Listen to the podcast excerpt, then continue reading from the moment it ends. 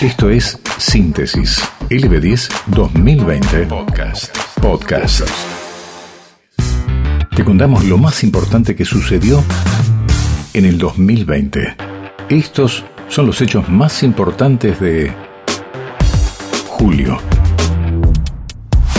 El mes de julio comenzó en la provincia de Mendoza con una discusión planteada. ¿La provincia puede separarse de Argentina?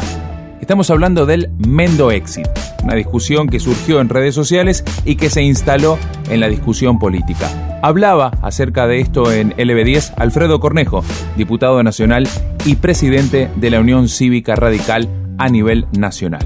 Mendoza como nuevo país no es posible, porque la constitución lo prohíbe, decía Cornejo, pero daba algunas explicaciones acerca de qué hay detrás de esta idea del Mendo Exit hay un movimiento en Mendoza, el Mendo Exit, un grupo organizado que plantea esa salida. Eh, y por otra parte, en Mendoza existe una historia de un grupo de gente que pidió la separación ante un juez federal hace ya muchos años. Y el periodista preguntó si después del perjuicio que nos está produciendo trabas a la obra Portezuelo del Viento por parte del Estado Nacional a Mendoza, del desprecio permanente en el reparto de los recursos por la pandemia barra cuarentena por parte del Gobierno Nacional para con el Gobierno de Mendoza, si no había que pensar seriamente en separarse de la nación. Yo le dije, debemos pensarlo, no están dadas las condiciones, nuestra constitución no lo permite, pero debemos pensarlo porque la verdad que nos están empujando a nosotros y a todo el sector productivo argentino por una mala administración administración del Estado Nacional. Eso es literalmente lo que dije. Bueno, para completar este tema Mendo Exit, habría que recordar la encuesta que había sido realizada por el empresario José Manuel Ortega Fournier, en la que se revelaba que un 35% de los mendocinos reconocía que le gustaría separarse de la Argentina. Un estudio que fue realizado entre el 2 y el 4 de julio de este año 2020. Estamos reviviendo juntos Síntesis LB10 2020. Les había contado que el caso Teresa Day tendría su conclusión en el mes de julio. Bueno, de hecho, ya cerraba junio con la nueva integrante de la Suprema Corte de Justicia. Pero era el 2 de julio cuando en una noche con Canal 9 charlaba la flamante magistrada de la Suprema Corte y decía, no todo el mundo tiene que estar de acuerdo con mi designación. Aseguraba que las voces encontradas en torno a su postulación era algo que se corresponde con la democracia. Creo que siempre ha habido algún tipo de, tema político, obviamente. Sería eh, muy inocente de mi parte pensar que no iba a pasar algo así. Es una cuestión también de la democracia, no todo el mundo tiene por qué estar de acuerdo con mi designación. Esas son un poco las reglas del juego. El, Ejecutivo propone, el Senado es quien responde o, o, da el acuerdo y el perfil de la propuesta puede estar de acuerdo o no. Esto no es la primera vez que sucede. Respeto que no les guste el perfil mío, ¿sí? De una persona que ha trabajado 25 años dentro de la justicia. Respeto que no le guste ese perfil, ¿sí? Pero de ahí a que no tenga los requisitos es otra cosa. Y el mes de julio nos daba otra novedad en torno a la pandemia de coronavirus y su impacto en la provincia. El 22 de julio, la ministra de Salud, Ana María Nadal, reconocía la transmisión comunitaria de la COVID-19 en la provincia. La ministra aseguraba en LB10 que los casos estaban aumentando en la provincia como a nivel nacional y que era necesario extremar los cuidados. Una recomendación que se extendió a lo largo de todo el 2020 existe el virus y hay transmisión. Hoy vamos a distinguir también los estatus, ¿no? Que siguen asociados a conglomerados, nos aparecen casos aislados. Los 30 casos de ayer que están en investigación, es ciertamente que están en investigación, porque son casos que nos han dado positivos ayer. Lo que no significa es que hoy no le podamos encontrar un nexo, no podamos encontrar una explicación a partir del interrogatorio epidemiológico. Uno dice que no tiene nexo cuando después de un tiempo se cierra la investigación y verdaderamente luego de hacer todo un interrogatorio, una anamnesis y un claramente una investigación, se concluye que no hay nexo epidemiológico, por lo cual vamos a volver a insistir y a, a pedirle a los mendocinos todos que nos cuidemos y cuidemos a los demás. Síntesis LB10 2020. Mucho más que un repaso de un año que se fue. Ya comenzando la segunda mitad del año, a fines de julio concretamente, Alfredo Cornejo acusaba de discriminación contra Mendoza en el reparto de fondos desde la Nación. El diputado nacional le pedía explicaciones al jefe de gabinete Santiago Cafiero y el funcionario negó que haya animosidad contra la provincia. Fue durante la presentación del informe de gestión realizado por el funcionario en el Congreso de la Nación.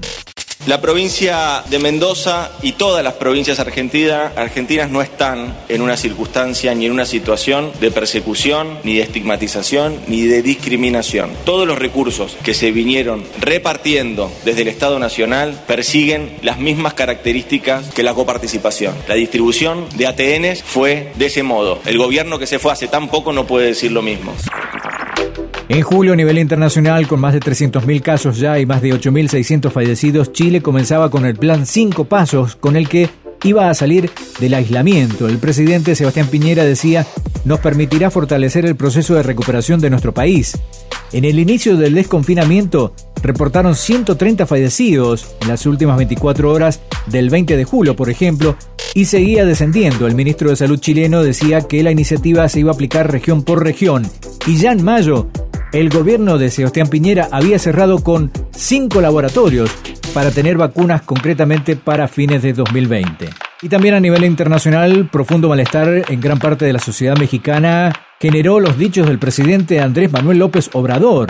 El jefe de Estado había comparado a los que estudian en el extranjero con hijos de mafiosos, lo que generó una catarata de críticas y nada de que se requiere eh, especialidad. Eh, el asunto de los que van a estudiar al extranjero. El hijo del padrino, según la novela de Puso, de Mario Puso, este, estudió en el extranjero, lo mandaba el padrino que estudiara. Y así los que más daño le han hecho al país son los que supuestamente tienen más conocimiento Estás escuchando Síntesis LB10 2020, un ejercicio de la memoria.